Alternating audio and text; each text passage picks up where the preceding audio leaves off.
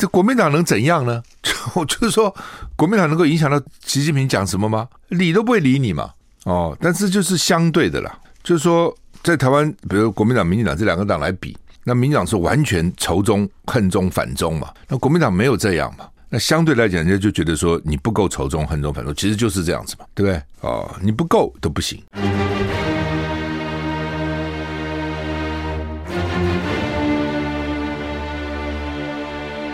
赵少康时间，吃喝玩乐骂，和我一起快意人生。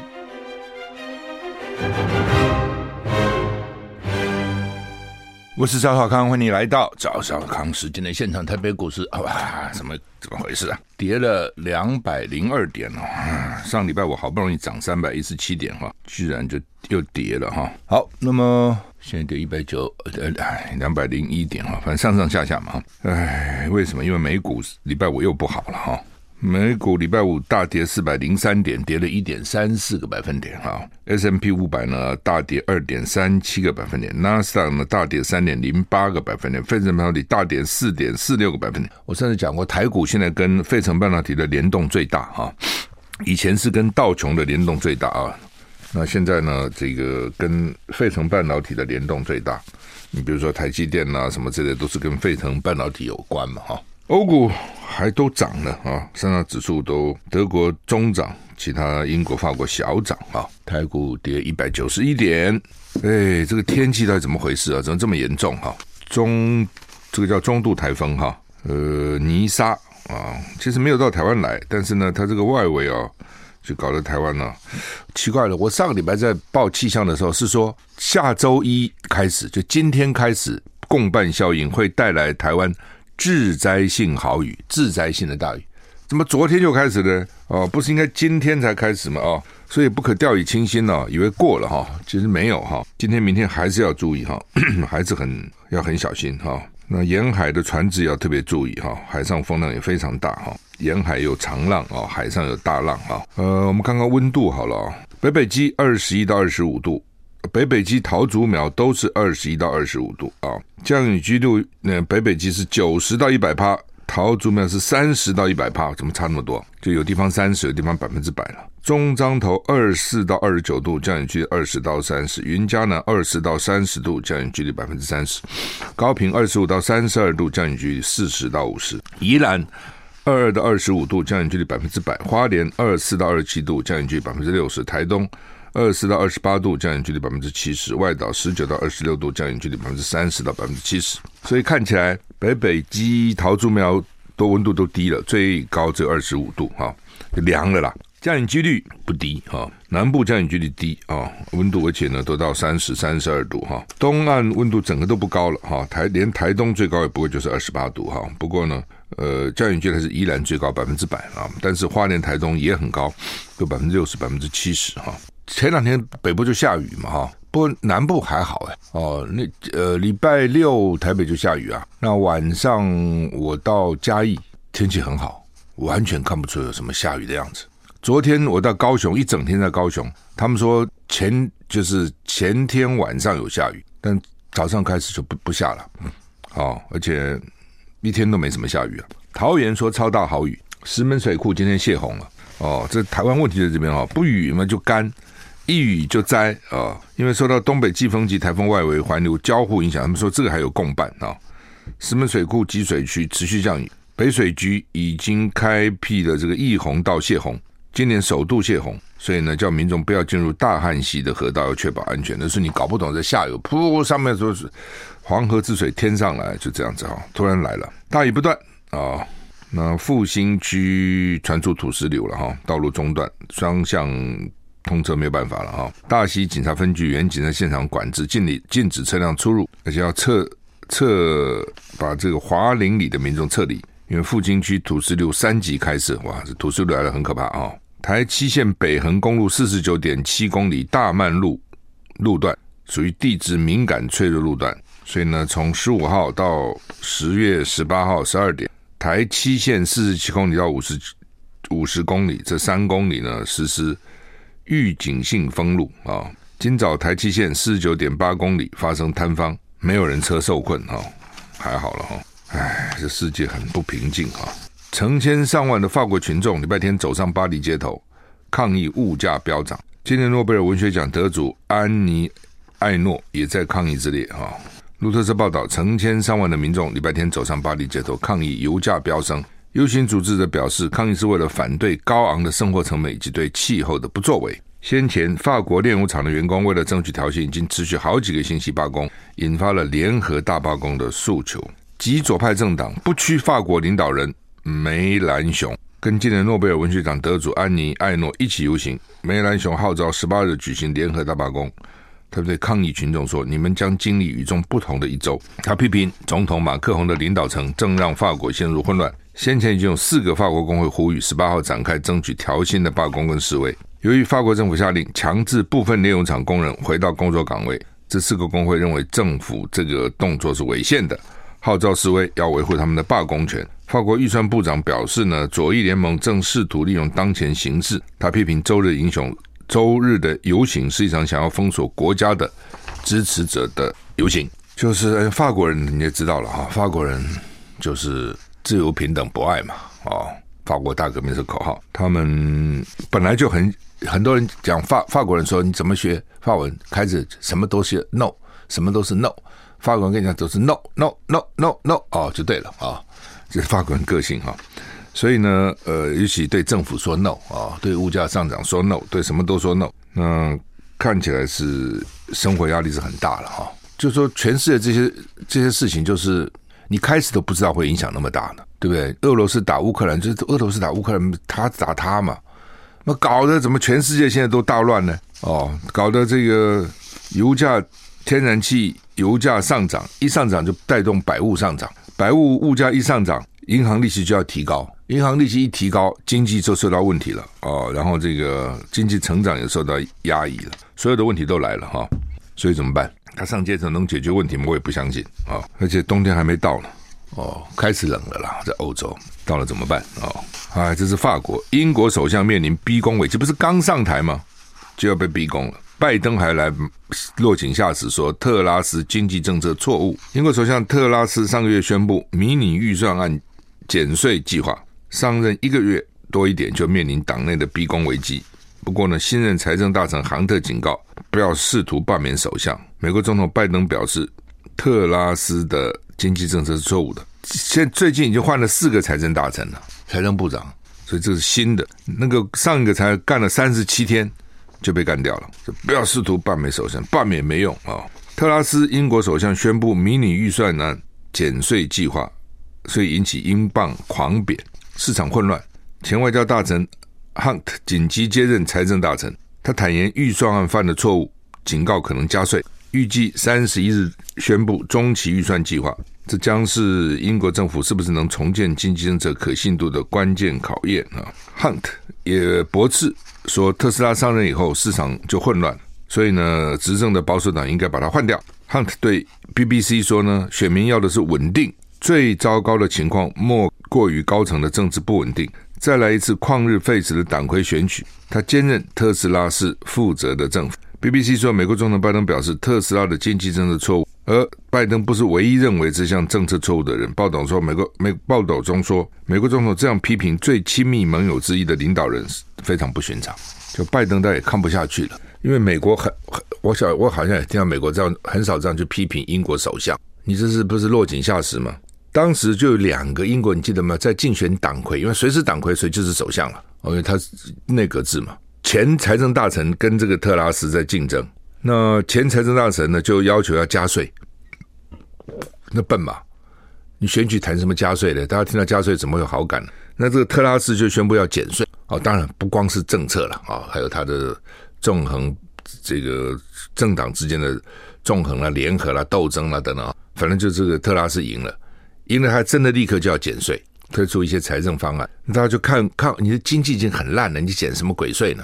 就说选民也许认同嘛，他的阁僚阁员认同，因为怕加税选票跑了。但是专家、经济学家这些知道说这个是不对的，在这个时候不可以减税，所以英镑就贬值了，狂贬，就人家不看好你的经济政策嘛。那但是呢，他选举他就是要减税啊，他就是当选了，那个要加税的就落选了。那现在新的财政部长又说可能考虑要加税，搞什么鬼嘛？休息下再回来。I like 103, I like radio。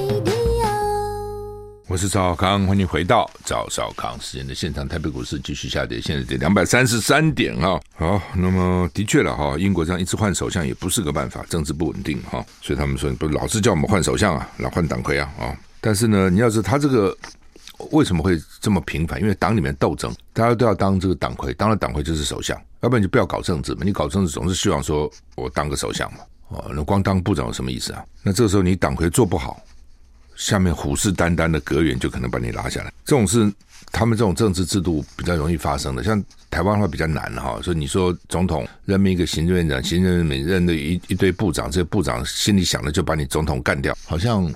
比较不多哈，那他们就是这样啊，对，到最后把首相干掉都是部长啊，你没有部长怎么可能把首相干掉啊？哦，他一定要那个地位啊，而且是国会议员呐。那换另外呢，首相任命这些部长的时候呢，当然也会考虑这个部长会不会把我干掉，但他要考虑这个部长人望够不够哦，资历够不够，资望够不够。那当然也有一些人是他没有当部长以前，他并没有想把首相干掉，诶，当了部长以后，觉得我离你很近啊，就一步之遥啊。我把你干掉，只要看你不对的时候，就趁虚而入，就把你干哈。甚至包括柴契尔，呃，不，包括那个梅克尔，那就是这样哦。他把他等于是一路提拔他的导师，把他干掉。政治就是这样子、哦。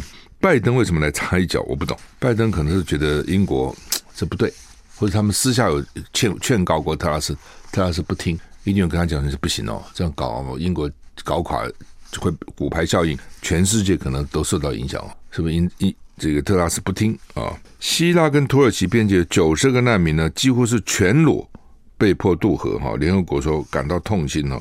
为什么叫人家全裸？哦，而且天也冷了哦，被强迫渡河进入希腊。欧洲它有一个国际边界管理署，就管各国的边界啊。接获通报，九十二个移民被人发现几乎全裸，有一些人明显看到身上还有瘀伤，被打了哦。这些人主要是阿富汗人跟叙利亚人。那希腊民防部长。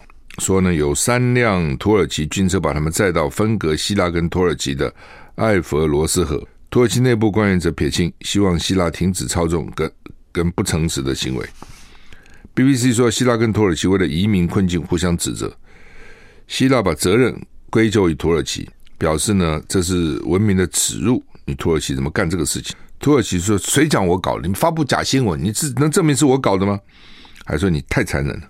联合国怎么办呢？呼吁哦，全面调查，而且对报道跟画面感到痛心。这个这东西哈、哦，远交近攻了哦，自古不就远交近攻嘛？远的就交朋友，近的就打你哈、所以那个临临界的时候，经常发生问题的。那中国跟印度也为了边界问题吵打架。希腊跟土耳其也处得非常不好，就在旁边啊、哦。比如我到希腊去，我坐游轮的旅游希腊，我从土耳其上船，你就知道这个。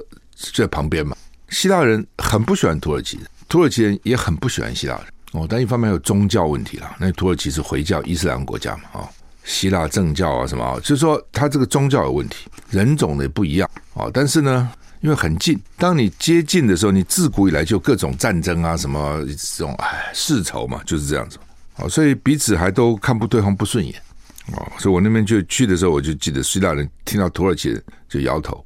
哦，土耳其也不喜欢希腊人。那但是怎么会搞了九十二个难民衣服脱光光，叫他叫他渡河呢？怎么会想出这一招呢？我不懂，这什么意思呢？要表达什么呢？要羞辱谁呢？还是要嫁祸给谁呢？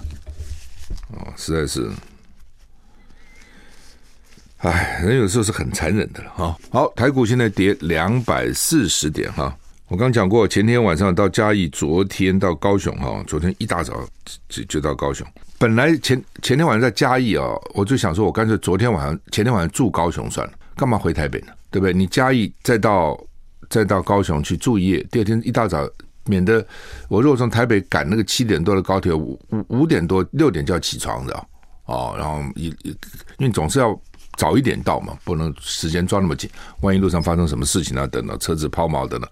但现在车子比较好了，比较不容易抛锚了，但总是要预防一些这个变化嘛，所以应该要住在高雄，那就请小编们去订啊。说高雄周末现在生意之好，旅馆都是满。他们给我订个旅馆也不是多有名啊，就一个普通旅馆哈。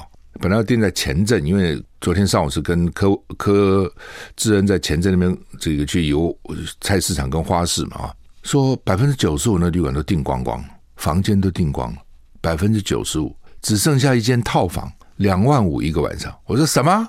两万五？哦，算了算了算了算了。我还是回台北吧。那他们小编是说，要不然我们就在左营出了高铁站找一个比较平价，就是平平平价的旅馆住一下好了嘛，反正一夜嘛，平常一千块也变成三千块一个晚上啊。好，休息一下再回来。我是赵少康，欢迎回到赵少康时间现场。台北股市跌两百四十三点哈。刚讲啊，我这个礼拜六晚上到嘉义嘛，礼拜天在高雄，应该住高雄嘛。所以一问，哇，旅馆好贵，都满了。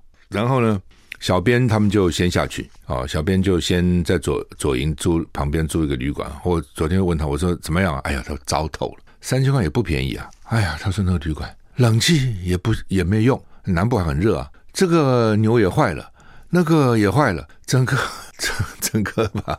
品质很差啊，气得要死哈。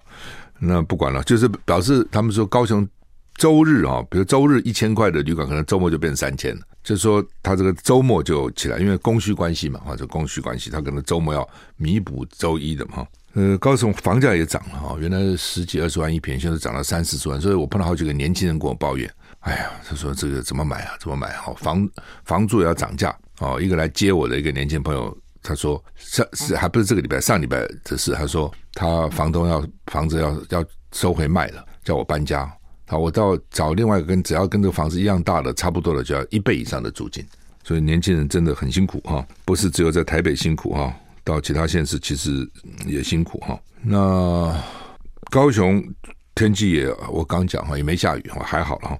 不谈到天，就想到那个上礼拜五好物市集不是在我们中广下面办那个园游会嘛？运气真好。”礼拜四也三，整个下一个礼拜，礼拜五上午还下雨，哎，到了九点十点，突然天气就稍微亮一点，没下了。礼拜六又开始下了，礼拜天下更大，这么一两个礼拜就是那一天，你这东西真的是感谢上帝哈。那他们生意好的不得了，下面到了快十二点了，我们同仁就说，你中午就吃到下面买几个包子嘛，因为他们有有一个 有一摊是卖三十二摊里面有一摊是卖包子蒸包子。我说好啊，不到十二点下去跟我讲说卖光了，卖光了啊、没有了啊，就没吃到包子哈。好，那么高雄，我跟那个柯志恩去逛逛他附近的这个花市啊市场，让我很惊讶哎，这不像在高雄哎，那个民众反应之热烈哈，我只想说这是高雄，不是是绿的地方吗？怎么反应会那么热烈呢？非热烈到柯志恩跟我讲说，这还不算最热烈的，还有更热烈的说啊。这还不算热烈，我在台北都不见得能碰到这么热烈的场面。你高雄这样热烈，你还觉得还有更热烈的？他说还有更热烈，简直是路上那大家打招呼啊、加油啊等等，就是很非常热情哈。嗯、后来我又跟郝龙斌去站这个陈若翠的宣传车嘛哈，那也是啊，这个当然南高雄看起来是萧条很多了哦，他们说都往北高雄去跑。就商商店什么移到北高北高雄去，南高雄这边就是原来是非常繁繁荣的哦，后来也也也没落很多啊，也没落很多。下午就是听友会嘛哈，也谢谢高雄地区的听友哈，那参加的非常踊跃哈。我不讲吧，因为场地的关系了，我们本来预备是容纳两百五十个人，那后来就有他们就告诉我有。后来我不是说我怕有人会临时，每次都会临时有人有事，所以我要多一些嘛。哦，所以我又讲了一次，那又增加了好几十个，所以将近三百个报名的。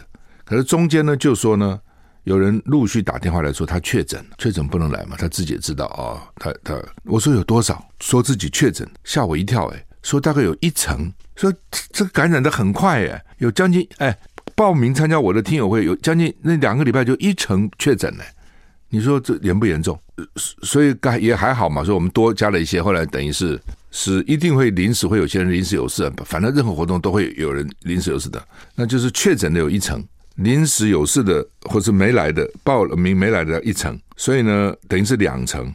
哦，那场地还是坐满了，因为我们多当时就多多接受一些报名嘛，场地坐满了哈。那另外呃有有些高雄市议员或者我们当时讲说场内是没有要没有要请市议员来了，因为觉得就是我们单纯的听友会，不希望他有太高的政治色彩。可是还是有些候选人哈。或是呃现任的市议员有做下面哈，包括这个呃陈若翠，包括黄少廷、徐彩珍、朱挺瑜、陈世明哦，他们也都到了听友会去哈。特别要谢谢高雄地区的中广的听友哈，这样呃昨天的听友会举办非常成功，而且他们提的问题也都很好。因为我总是觉得我先讲一些嘛，哦讲讲讲讲讲，一讲一发不可收，下面就跟我画圈，就叫不要再讲了，不要再讲了，不要再讲了哈。那听听友讲哈，那听友讲完了就照相嘛哈，可照真久啊！我看那个照相，他们排队排好长啊，一个个照哈，大概照了起码半个钟头以上，然后再接着就去，他们叫我安排了哈，要去看那个战二库，就是香蕉码头有一个战二库哈，有六十几家厂商在里面，不错哈，我还吃了什么爱玉冰啊，哦，吃的那个像。那麻麻吉，那小像小丸子啊，什么都蛮好吃的，而且不少人在那边旅游。还有高雄，哎，你说高雄港，高雄其实得天独厚的，那高雄港多好！原来货柜吞吐量是全世界第三名，现在已经退到十六名了，怎么可以退步呢？哦，但是你看那个码头哦，这个船也很多，很漂亮，海总是好看嘛哈。然后游游人也很多，在那边去去去玩的啦，哦，等等哈。很多人跟我打招呼啊，等等哈，还有一个白色的那个旋转木马，很久没坐旋转木马，他们要我坐，我就坐了旋转木马，还抱了那个朱挺瑜的那个白色的比熊狗，好重哦，八公斤哦，八公七八公斤的狗哈，蛮可爱的哈。好，我们休息一下再回来。I like 103, I like radio。我是赵少康，欢迎回到赵少康时间的现场，台股。哎呀，还是跌两百一十一点，还是跌蛮多的哈。好，那么《联合报》《中国时报》今天头版头都在登习近平昨天的讲话了哈。其实我原来蛮担心的哦。哎呀，这个我们台湾的选举十月二十六号，他的这个老共的这个二十大是十月十六号啊。因为离台湾的选举很近了，台湾的选举每次都受到一些哦突发事件的影响，什么周子瑜啦，这个啊那个都出这些影响哦。那民进党又很会哦煽动这样的情绪。啊，比如上次香港反送中，每次都影响到，那就不知道习近平这第一个啦，就习近平连不连任他的总书记我认为早就认为他是会连任，虽然有些人认为说不会啊，不会，我认为我早就认为他是会的哈。那第二个呢，就是他讲什么话啊？他要讲什么话啊？那他讲的话如果讲的太狠啊，就像朱镕基以前讲的什么血流成河等等哦，惨了哦！那台湾人就生气了，生气呢就。弃国民党，这国民党能怎样呢？就就是说，国民党能够影响到习近平讲什么吗？理都不会理你嘛。哦，但是就是相对的啦，就是说，在台湾，比如国民党、民进党这两个党来比，那民进党是完全仇中、恨中、反中嘛。那国民党没有这样嘛。那相对来讲，人家就觉得说你不够仇中、恨中、反中，其实就是这样子嘛，对不对？哦，你不够都不行，你就我们就让我突然想起来，你就俄乌战争好了。中国他说我中立嘛。看起来是中，就两边都是朋友嘛。普丁对习近平够意思啊，去参加你的冬奥啊，对不对？而且冬奥期间没有去打乌克兰呐、乌克兰“一带一路”第一个出口就是乌克，就是乌克兰啊，在那个地方很支持你啊。你很多武器也是乌克兰做的，对不对？甚至你的辽宁舰开始也是乌克兰的舰呐、啊，航空母舰呐、啊。所以你你你叫我支持谁呢？所以他就保持中立，中立都不可以。你看西方就骂。中国，你怎么可以保持中立呢？你要谴责俄罗斯啊，对不对？你要帮助乌克兰呢、就就是这样哈。就是说，他觉得我是中立。当西方国家都这么反俄的时候，你中立都不行。我举这个例子，你就知道就是这样，对不对？当民进党这样反中的时候，你说国民党说我和中嘛，我也没有要亲中，我和中吧，跟中国维持一个和平，和中都不可，怎么可以和呢？就要干到底，要战，要斗，要打哦，才可以，才是爱台湾人。才是将杠的台湾人，勇敢的台湾人，所以国民党就很尴尬，你知道？哦，对 国民党来讲，他觉得他知道嘛，你这样斗啊打，对台湾并不好嘛。任何一个有理性的人都知道，你两岸就不要去惹麻烦嘛，对不对？你他越他那么大，而且他越来越大，你希望跟他和平相处嘛？这对台湾最好，不是这样子吗？但是不行啊，和平什么和啊？你投降主义啊？你什么和？就这样哦，民进党就给你戴帽子嘛，哈、所以习近平要讲什么，其实是跟年底十月二十号选举其实有关，你不要认为无关，其实有关。不过他昨天讲话还好了，虽然学者啦、媒体啊会从中间找一些跟以前不一样，没有太大的改变，他就一向就是这样子嘛，从来没有放弃过对台湾使用武力嘛。他他什么时候说要放弃过台湾使用武力？他最多不讲要对台湾使用武力，他从来没有放弃过，而且还列了五个还六个。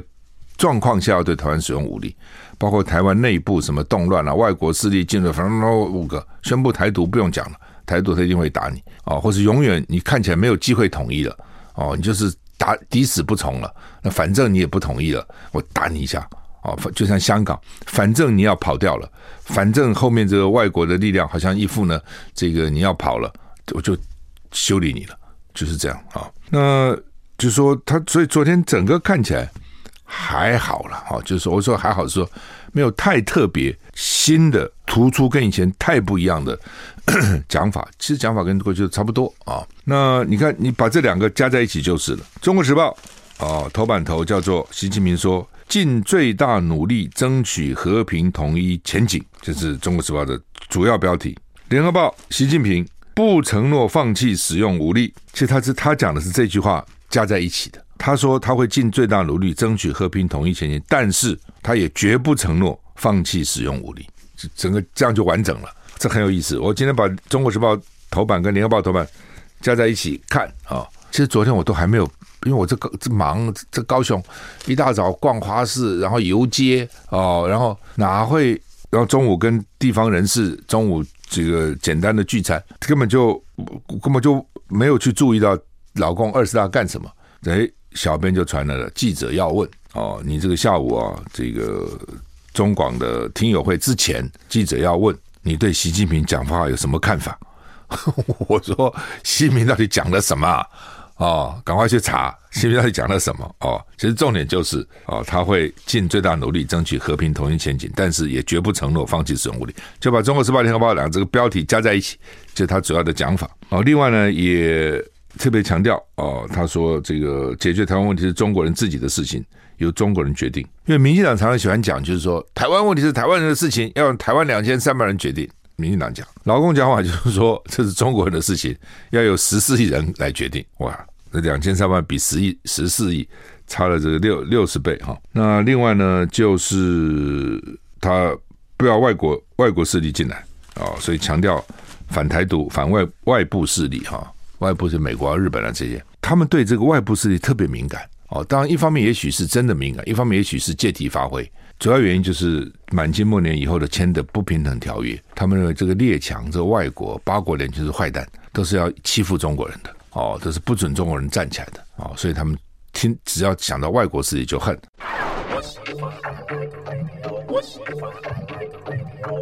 我是赵少康，欢迎回到赵少康时间现场。台北股市继续下跌，现在跌两百六十点，跌很多哈。